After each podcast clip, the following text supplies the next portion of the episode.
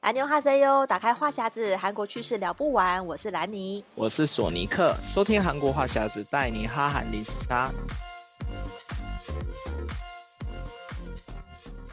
大家好哟，欢迎收听这一集的韩国话匣子。今天呢，要为大家推荐一本这个有关于韩国美食的书。那这一本书的书名叫做《正韩食在地点餐全图解》。听这个书名就知道这本书它就是有包括介绍很多韩国料理，而且呢有全图解，就是有图片加上这个介绍，所以可以方便很多就是爱吃韩式料理的人到韩国去探索一下。那这本书呢，索尼克也有为他写这个推荐序，所以可以请索尼克先为大家。介绍一下这本书的特色在哪里？对对，因为这本书其实我在书出版前一段时间我就收到那个试看档，所以我其实我已经先看过整个书的内容。嗯、然后它这本书是还蛮特别的，就是它里面重点页数里面会有加加一个 QR 码。就大家除了看图以外，你还可以扫一下 QR 码，里面会有就里面的那么菜单啊，或者是里面的一些实用的情景的韩文，它会有一些就是韩文，它要请韩文老师去做一个那个音档的录制，所以大家只要扫 QR 码就可以再透过美食去学习一些韩文，而且重点是我们今天这一集到最后面我们会有抽奖活动，会抽三本三本给我们的听众朋友，然后我觉得这一本书是对于就是。如果你是因为美食然后来来韩国的话，会很蛮有帮助的，因为它就是很详细的把一些就是作者觉得说啊，呃、韩国来韩国必吃的一些美食，然后包括他会找一些重点的店家，然后把他们的店家的所有的 menu 都翻译下来，然后就教大家怎么点餐，而且它里面还有就是每个不同的情景就用的一些韩实用的韩文，就假如说你是。哎，就是韩文还不是那么厉害的人，然后你就可以看这一本，然后去学到所有就各种情境，就是你要怎么样跟店员讲说你你的要求啊，或者是你的点餐的一些需求，然后都会有很详细的介绍。而且我觉得里面有一个还蛮特别的，就是它里面有美食。篇幅的后面会有一个就是在地人才知道的一些小常识，对，对对，我觉得这还蛮特别的，因为有些我看了以后，我才哎，就是恍然大悟，哎，原来有这个，就我自己有些点我其实是忽略的，但实际上他韩国人确实有这些习惯，嗯、就大家如果看了这本书以后，就可以大概知道说，哎，韩韩国人有哪些用餐习惯啊，甚至有些用餐禁忌啊，都可以从这本书做到一些简单了解。对啊，然后因为兰尼也收到这本书了，我就大概翻了一下，哎，其实我觉得它很多真的是蛮实用的，因为我可能是我觉得，因为作作者是台湾人，所以他可能会想象说，哎，台湾人。到韩国餐厅吃饭，他可能会有些就是不知道的一些呃，就是当地的习俗这种，他也介介绍蛮详细，包括说你要怎么吃法啦，或者说诶可能是吃这个要配什么，他都有介绍你一些就是点餐的技巧。因为我相信蛮多听众朋友就是到韩国会喜欢吃这些呃当地的美食，可是你可能会不知道说哦，原来在当地点餐可能说哦，我点了这个生鱼片，还可以再加点一个辣鱼汤，或者是说我吃这个要。沾什么酱料？那它里面都写的蛮详细，而且它这个作者很用心的拍了很多的图片，然后也有很多的这个介绍，所以我们也跟大概大家介绍一下它里面介绍的一些在地私房的美食，然后还有它这个当地人才知道的这个小技巧。那我我觉得里面有一个蛮特别的，就是他一开始就有先介绍，因为大家常去就是在韩国吃肉嘛，然后所以它的这个牛肉啊、嗯、猪肉跟鸡肉，它各个部位。的那个韩文跟它的呃发音，它都有这个写出来，所以如果你去韩国，比如说你要吃一个那个烤肉，你就可以跟店员说，哎，我要吃这个哦前腿肉。或是我要吃这个、嗯、呃鸡胸肉、猪夹肉，都可以从上面来学习。然后刚才我也是看到，就是里面有说韩国人才知道的是，就是说在韩国原来通常猪的前蹄的价格会比猪后蹄要贵一些。哎，这个我真的也是没有听过哎。对，我也我也是看了这个我才知道说有这种事，因为我去韩国的猪脚店，我都直接是点一人份。哦。对，所以我也我也不太知知道是到底是它上出来是什么、嗯、什么样的。宰一个部位，其实、嗯。哦、我记得我外卖的话，它好像就是整个猪蹄那边就直接切下来，然后其实我也没有仔细，你也不知道是前腿还是后腿，我也不知道它是前腿还是后腿，就是我因为通常吃猪脚都是点外卖，然后它就是、嗯、呃就是大概中呃大中小这样子，然后我们就点小，然后然后我也还有的店家也不会特别标示是前腿，哎但有的店家会特别标示，嗯、然后我平常点的外卖我都是呃。可是看哪个便宜我就点哪一个，所以实在是吃不出来。那、oh. 你你你有吃过就是那种前腿跟后后腿的那种区分的那种店家店家吗？其实我在在因为在韩国，如果你要吃到这个像猪脚的话，通常就是点一份嘛，嗯、然后它一份上来的时候它会带骨，可是它并不会告诉你那一只是前还是后。然后我觉得好像也不会特别去问，因为我们也不是那种专业的吃货，所以就不会问说，请问你这是前还是后呢？但是它都是均一价嘛，它只有分口味而已。可是它在菜单 menu 上面并没有告诉你说你可以选，就是你根本不知道可以选嘛，所以就不会想去选择。所以我觉得就是，但是我觉得吃起来都是好吃的。可能去店里面可能会可以跟老板说，哎，你挑个前脚或是挑个后脚给我这样子。但是我知道有些妈妈去菜市场买菜的时候，去蒸这个肉饭，她就会挑部位，所以我猜这个应该是给那种去菜市场买菜的人，他可以去挑部位的话，就有知道这个前腿后腿的差别。可是如果你是去餐厅吃的话，基本上是没有这个选项。我觉得应该是这样吧。对，就是因为我们。但是我觉得猪跟牛的那个部位，我觉得还蛮实用的，就是你烤肉的时候，因为大部分人都点 samgyeopsal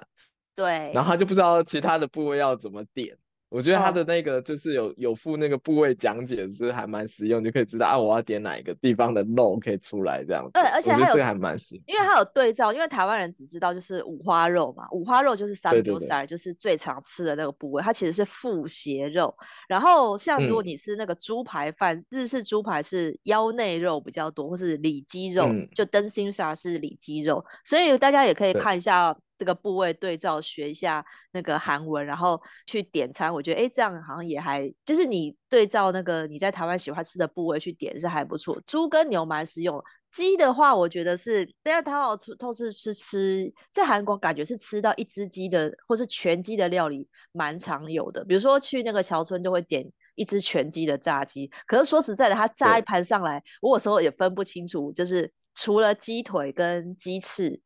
鸡块，其他那种小小 块的部位，我其实不知道它是哪里，就是没有看那么细。可是它也有列出来这些大概的部位啦。就是如果像有人特别喜欢吃鸡翅跟鸡腿的，也可以学一下那个说法。但是有一个冷知识也是说，哦，原来韩国人通常不会吃鸡心跟鸡肝这种比较内脏的部位。内脏内脏的比较少会吃。然后我我突然想到还有一个小常识，就是那个最近很多人很喜欢吃酸菜。就是去骨，去骨的，就最近去骨炸鸡很火。最近去去骨炸鸡很火，有很多那种专卖去骨炸鸡的店出来。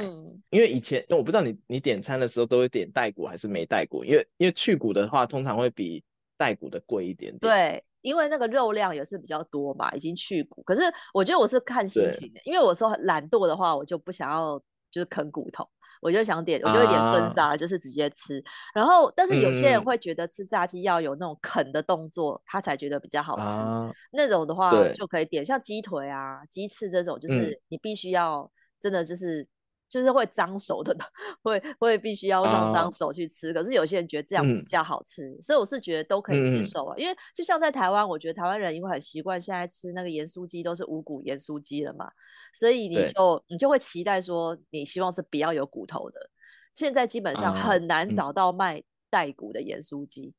都是、哦、真的吗？都是每一家基本上都是五谷盐酥鸡，啊、我觉得这已经是一个共识了。哦、对，就是你会期待它本来就是没有骨头，可是如果你吃鸡排的话，嗯、鸡排就有骨头啊。所以我觉得，嗯、我觉得大家应该是就是习惯的吃法是是都可以。可是鸡块，如果你是吃鸡块，就会倾向吃。无骨的，就是，但我觉得去韩国是，我觉得两种都可以点。嗯、如果你人数多的话，你可以点一个无骨的，然后点一个全鸡的。嗯、我觉得这样就是你可以体验两种吃法。我是觉得都好，因为现在韩国的那个就是炸鸡业已经内卷到，就是他们现在在拼那个去骨的炸鸡。然后有人 就有的炸鸡店最近就打一个广告，说他们去骨炸鸡跟别人不一样，他们去骨炸鸡是都用鸡腿肉。哦啊，去做鸡腿跟鸡胸有差。对，对，因为有些人就是因为反正去骨的那个炸鸡，他卖一只鸡是是称重的，他对他不是不是用看部位嘛。然后有些人就是会，嗯、他们就是为了要区隔化，就是我们是主要的那个，我们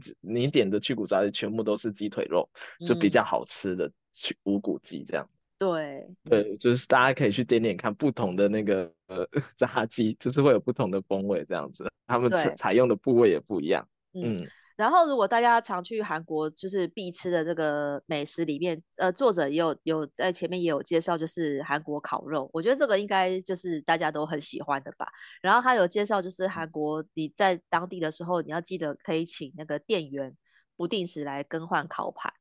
然后因为可能很多人去吃会。会不好意思，就是叫店员来换，但是我但是我想那个店员是不是会主动也会来换烤盘？要看店员，我觉得都要看店员。有的店员如果 忙的话，他可能就没有办法顾到那么多。哦、对，而且有时候有时候你烤肉的时候，因为它如果是有带酱汁的那种烤酱汁排骨，很容易那个烤烤盘就会烤黑。对，嗯、就要就等于你烤一片肉以后，你就要马上就要再换了，嗯，就很麻烦。对，对啊，然后而且我这吃烤肉有个经验还蛮好笑的，哦、就是就是他如果是看你是韩会讲韩文或者的话，他有时候会叫你自己烤，就是他他可能忙不忙不过来，他就就是会先优先帮外国观光客去烤这个烤肉这样子。嗯、对，因为我之前有跟一个那个韩国朋友去吃，然后他们我们烤肉的时候，那个韩国朋友就。一直看那个那个烤肉烤肉的那个服务生一直没有过来帮我们烤，然后就直接问他说：“哎、欸，这个是要自己烤吗？”然后他就对你自己动手烤，然后他就去帮 帮别的就是观光客去烤那个鸡肉，哦、烤烤烤肉这样子。然后我就觉得哦，原来原来有这种事。就如果如果你韩文很好，他会觉得哎，反正你有韩国人在，那就韩国人自己烤这样，因为韩国人都很会烤肉这个技能这样。欸可是我发现啊，就是因为韩国的烤肉店基本上店员都会帮忙烤，是到你的桌边服务，就是到你的桌上帮你烤。对对对，可是像是这次、嗯、这次去韩国，我跟索尼克去吃的那家店，那个阿舅妈是他说有代烤服务，我说哦好啊，结果他是在别的、嗯、别的烤炉烤好拿来给我们，哎，这我倒是第一次遇到，哦、对就是代烤这件事情是他真的在别。别的地方烤好再给我们，嗯、不是在我的桌上帮我烤。对，我以为他会来我们桌上，哎，但有有的烤肉店是这样，他会有一个桌是另外是那个店家自己烤，因为他要接外卖。哦。所以有的烤肉店他是有有一桌是。特别烤来就接接外卖送外卖用的，嗯、就是店家专用的烤炉。嗯，对，如果店家他可以提供代烤，我真的觉得其实还不错，因为我就我自己的烤肉技术没有那么好，就是没有办法烤很好吃，这样有时候还会烤焦。哦、那如果是店家有代烤服务的话，就请店家代烤，然后就就烤出来都是刚刚好，就是说店家都很有经验，我觉得这还不错。我发现那个韩剧里面也常会演到这个桥段，就是会叫那个新来的新人。叫或者叫那个组里面的组里面的最小的忙内，叫他负责烤肉，就是直接把这个夹子给他，说你就要负责烤给大家吃。然后还烤肉技术也也是一个，好像是韩国新人必备的技能，就是你如果烤不好，你会被骂。对啊，因为如果是我去烤肉的话，就很多人可能都会烤焦 对，有可能就是被骂那个。对，所以我还蛮讨厌那种烤肉，嗯，因为我相信，因为台很多台湾人也很喜欢烤肉嘛，所以就是有些人就是专门烤得很厉害，嗯、就是技术可以拿捏到，因为其实那个都是炭火炉，我觉得那个要、嗯、要拿捏一下。像我如果觉得自己技术不好，我就就是宁愿让别人帮我烤，或是直接让老板来帮我烤，因为我觉得像那种店员，他们都动作很利落，就三两下就哎对。就可以吃了，就是他就知道什么熟度是刚好。可是我们如果外国人观光客去烤，可能比较不不不没办法辨识说这个肉熟了没，可以吃了没。嗯、我觉得就是可以请店家，尤其是烤那个排骨的时候，他会用那个剪的刀把那个排骨的筋剪开嘛，就是去骨、哦、用那个，我觉得那个也也有一点技巧。对，一般人的话可能会剪得很差，但是那个如果是店员的话，就刚刚好，不是完美的把那个骨肉给分离。嗯、我觉得这个还蛮需要店员帮助的。对、嗯，然后这个作者他有特别介绍，就是韩国有那种就是无限续吃到饱的这种烤肉店。我觉得这个这个的话好像还不错，嗯、可是要小心，就是他有他有这边有备注说，如果你剩下太多食材，会被可能会被要店家要求要支付额外的费用。就是大家还是要拿捏那个食量，嗯、不要就是留太多。但是韩国的烤肉店好处是，它都会附那个芳香喷雾，所以你吃完烤肉喷一下衣服，你就不用担心说这个身上都是那种烤肉臭味。我觉得这点还蛮贴心的。现在台湾好像有一些那种麻辣锅店也也会附这个啊，也会吗？哦，有一些店会附那个芳香喷雾，就是因为你吃麻辣锅身上都是火锅味。所以我觉得这个还不错，因为有的韩国的烤肉店他们是会就是有一个大的塑胶袋让你去装外套，哦，就是对对对对对，装外套或者是把你丢在那个椅子下面，它有个那个置物的空间，嗯他就不希望大家的那个外套啊都沾满了那个烤肉的味道。我觉得这个也蛮韩韩韩式的，就是很多韩国人去吃完烤肉都会就是这样做，然后他出去的时候还会去喷一下芳香剂，然后吃个薄荷糖。就是他们烤肉店的外面都会放一个那个糖果给人家吃。哦，对对对，我记得也是去嘴巴的味道这样子。对，其实我后来发现，韩国餐厅跟台湾餐厅最大的差别是，韩国餐厅的柜台常常都会放那个薄荷糖，嗯、或是那个锅巴糖也有，就是都会让大家是去掉那个嘴巴的味道。然后韩国餐厅的那个座椅啊，嗯、很多像我去吃一只鸡的时候，它直接就是那个坐椅子的底下就是放包包、放衣服的，我觉得好方便。哦、对对对。然后台湾的话都是另外付给你一个篮子。然后你可以把置物篮啊，嗯、可是置物篮因为在外面还是会吸到味道嘛，嗯、所以我觉得如果放在那个椅子里面把它就是盖起来的话，我觉得是更棒的。我就希望台湾的餐厅也可以变成这种。这个椅子，哦，那椅子超棒的，因为它里面的空间而且节省空间。哦，对，对，它就是一个像那个垃圾桶那样的圆筒，所以里面你冬天放那个羽绒外套根本就也 OK。我就觉得这个太、嗯、太棒了，因为你。像冬天大家都穿很多外套啊，然后每次去餐厅挂在椅子上，有人路过就会掉下来，很烦。然后包包也没地方放，怕踩到。对，嗯、所以我就觉得韩国餐厅这种椅子很棒。然后再来就是韩国餐厅一定都会有桌边的服务铃，那个服务铃你一、嗯、一按就可以有那个叫服务生来，就不用在那边等半天招手没人看到。然后台湾的餐厅基本上都没有服务铃，嗯、就是都没有啊，啊没有用手 招。基本没有，嗯、所以我就觉得就是，我觉我我这我觉得啦，这是这是最大的差异，就是这个。我觉得有按有按铃超棒的，就是你不用在那边招手招半天。嗯、可是台湾很多餐厅就是那种、嗯、连那种很大家的，就是客人很、嗯、很多的那种店，他也你就只要等店员有空看到你才能才能。而且店员是不是会？回避就是客人的眼神，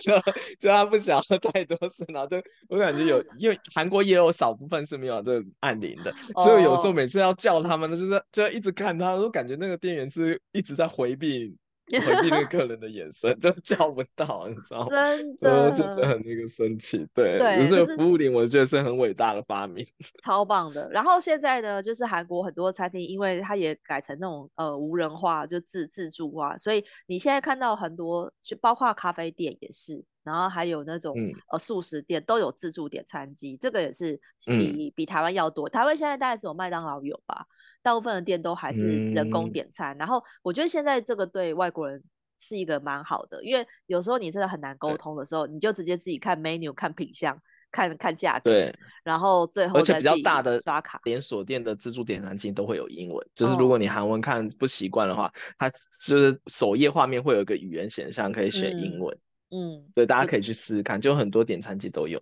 嗯，对，这个很方便。我这次去也觉得，就是就是用，因为你就其实可以省去一些排队的时间。然后，如果你只是点一杯饮料的话，嗯、那就不用在那边点等很久嘛。嗯、对，我就觉得这个大家现在去韩国基本上可以看到越来越多这种自助点餐机。然后再来就是韩国的餐厅，这个小菜，我觉得大家去一定是就是要狂吃小菜，因为都可以无限续。台湾的韩式餐厅大概只能续一次而已，对 所以这也、啊、这个也是一个很大的差异。但韩国的小菜续是你要自己去拿，因为有的店的续小菜他不会给你送，他可能第一次把小菜单上来给你，哦、就之后的话就是让你自己去 safe bar 里面自己自己去拿那个小菜，哦、自己去加、嗯、夹小菜，很多餐厅都是这样。嗯、对对对，对。然后就是像、嗯、呃里面说，其实作者也有介绍一点，就是像很多人去餐厅都想要跟他拿水嘛。然后韩国的餐厅基本上都是供应冰水，嗯、然后所以他就会送一壶冰水给你。嗯、然后台湾人有些比较不习惯喝冰的，比如说冬天大家想喝温水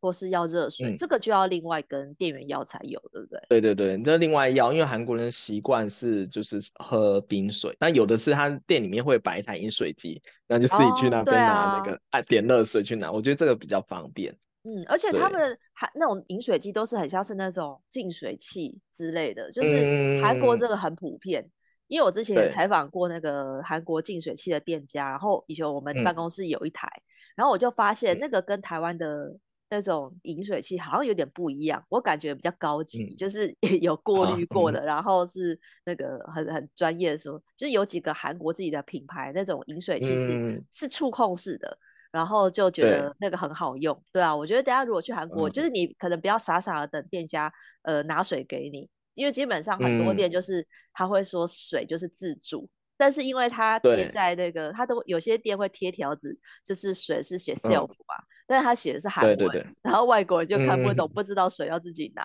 对，所以大家记得就是如果去一些小小餐厅或者什么的，如果店家没送水，就是你要自己拿。嗯这边也是跟台湾有点不一样，因为台湾台湾有些店咖啡店是要自己拿水，可是餐厅的话，蛮多是会送水给你，对，哦、所以这也是有一点点不一样。对然后这边的话因为基本上他介绍的这个美食都很基本，是韩国呃算是比较招牌的啦，像辣炒年糕啊、排骨汤啊，然后粥他也有提到，嗯、然后部队锅，然后生鱼片跟生鸡汤。嗯然后另外还有一些甜点，就是马卡龙啊、红豆冰。那索尼克，你觉得如果要你在这些美食当中排你的前三名的话，嗯、你会选哪几样？哦，我的必吃美食的话，第一名还是生鸡汤。我感觉好像是我第一次来韩国就喝到，然后我就觉得啊、哦，这是实在太好吃，人间美味。对，但这本书还有介绍什么绿豆生鸡汤、艾草生鸡汤，嗯、就它其实韩国的生鸡汤有很多很多品目。对对，然后我们一般一般游客吃的可能都是比较传统一点的，就是像我现在第一名还是土俗村，就是虽然土俗村感觉它味道一直在慢慢走偏了，它价钱越来越贵，但是我感觉好像没有第一次吃那么好吃，但是目前还是我第一名，还是会想喜欢吃土俗村的生鸡汤，嗯，然后第二名是安东炖鸡，哦，安东炖鸡。我个人还蛮推去安东吃安东炖鸡，因为因为去安东有不一样吗？非常不一样，而且安东炖鸡的，哦、你如果到安东当地吃的话，它分量非常大，而且它是现炒的，哦、然后就觉得非常好吃。它因为一般如果在首尔或其他地方点的外卖的炖鸡，你就感觉它的炖字会比较多一点，它的鸡感就是炖过，但是安东当地它的那个炖鸡是用炒的，哦、就是炒炒出来的，你就会觉得很好吃。是，然后我第三名的话是那个辣炒鸡排啊。其实我一直在辣炒鸡排跟马马铃薯汤之中就在犹豫到底哪一个是第三名。但是辣炒鸡排我是后后来我就觉得还蛮好吃的，因为我之前去那个春川的时候，那边有一个辣炒鸡排一条街哦，春川对辣炒鸡排也对，辣炒鸡排也是春川特别好吃。真的，就是，而且他们春川当地除了在铁板烧的那个辣炒鸡排以外，他们还有炭烤的辣炒鸡排，嗯、就是他用那个炭火烤的鸡排也很好吃。那如果你是用铁板炒的话，你还可以叫他做那个炒饭。嗯，我个人也蛮喜欢吃那个辣炒鸡排的炒饭，我觉得个人会觉得还不错。哦、那兰妮，你的 top three 是什么？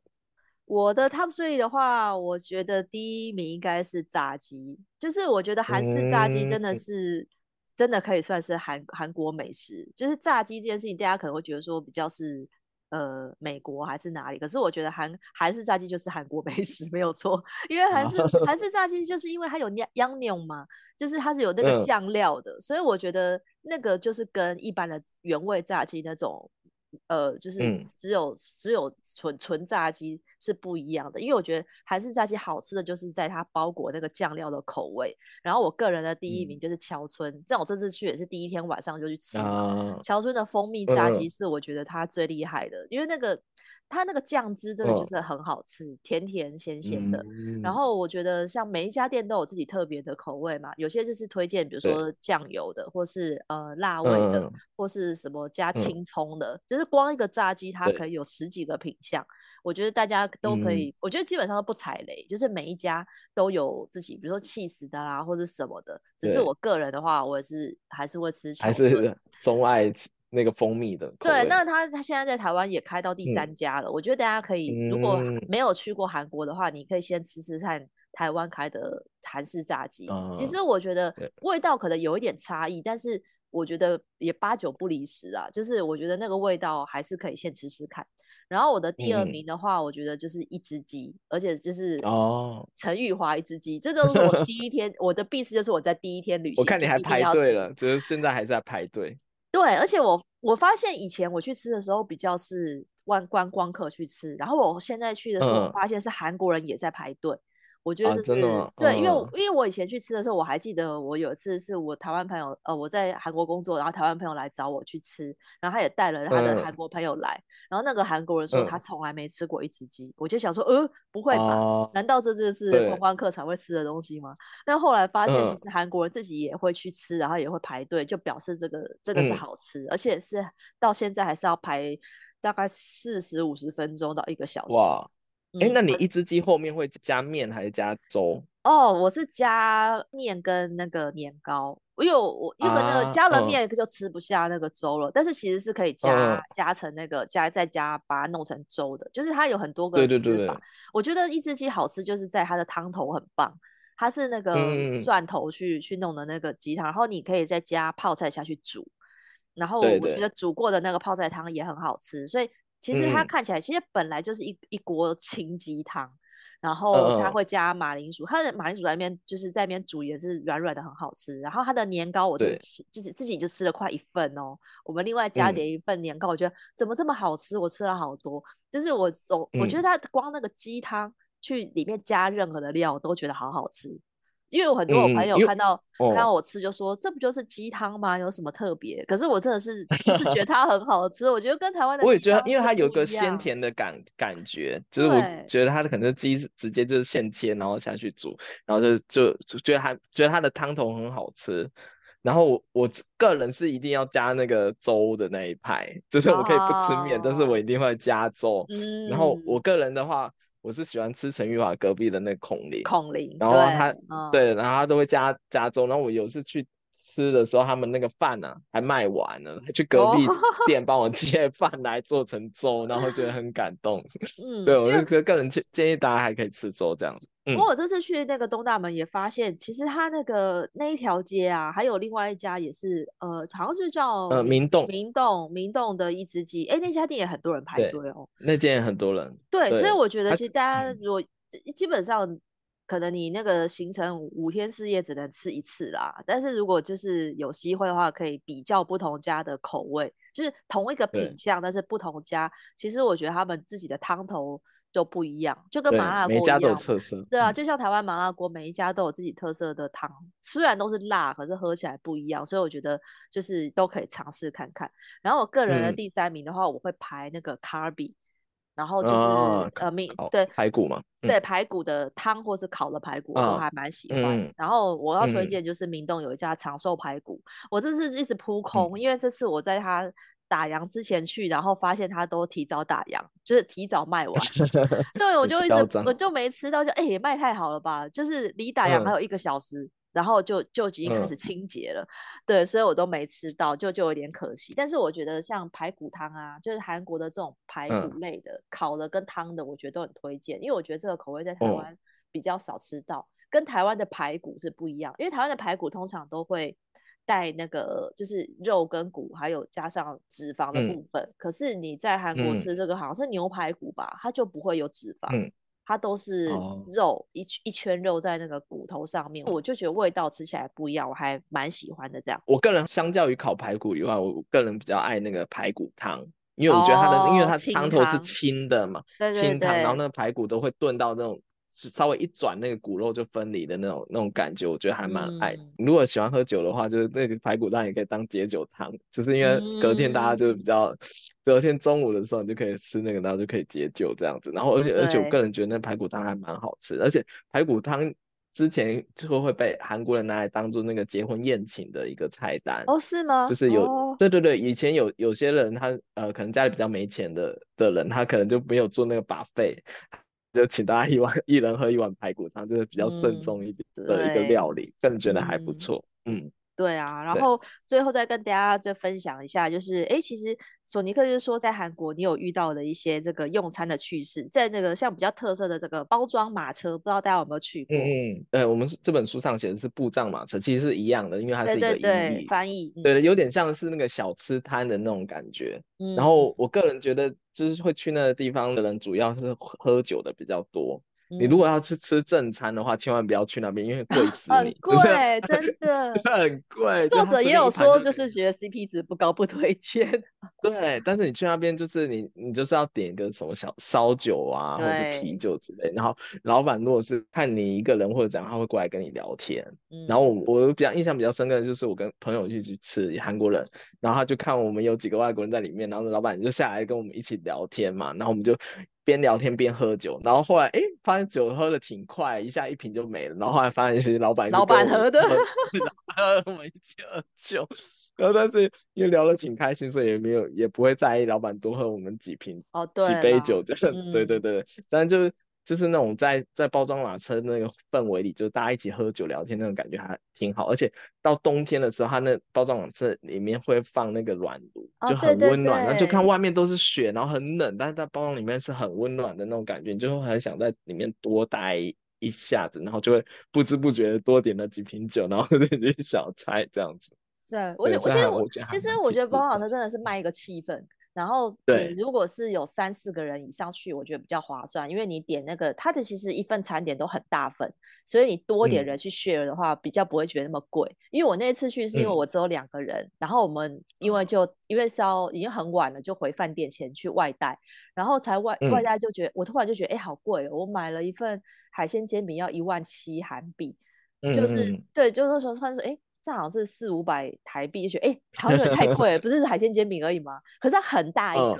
然后很大一个也大到我们也吃不完啊。对，所以我就觉得，如果你是想要去体验像那个韩剧里面看到的场景的话，有三四个人这样去吃，我觉得还不错，就是体验，然后喝个烧酒，就是真的是韩式文化是不错。但是如果你人太少，或是你一个人的话，我觉得就不推荐，因为就是那个价格就嗯有点偏贵这样子。嗯，然后我还补充一个，就是通常你去那个地方的，假如说你要上厕所的话，你一定要记得跟老板拿钥匙。哦哦哦，就是因为韩国很多那种路边的，他们会可能共用一个呃某个大楼里面的厕所，对，然后他们都是要有钥匙才能进去的，所以、嗯、所以你如果要去上厕所的时候，你要老板问拿那个钥匙。他会把它，嗯、就是他会另外用一个那个钥匙圈吧，就很特别的钥匙圈把它弄起来，然后要跟他拿钥匙，然后去上厕所，要不然你找不到厕所。对对，对，那就是今天跟大家分享一下这一本正韩食在地点餐全图解的书。那我们这次呢，韩国话匣子的社团会送给大家三本书。那想要怎么获得呢？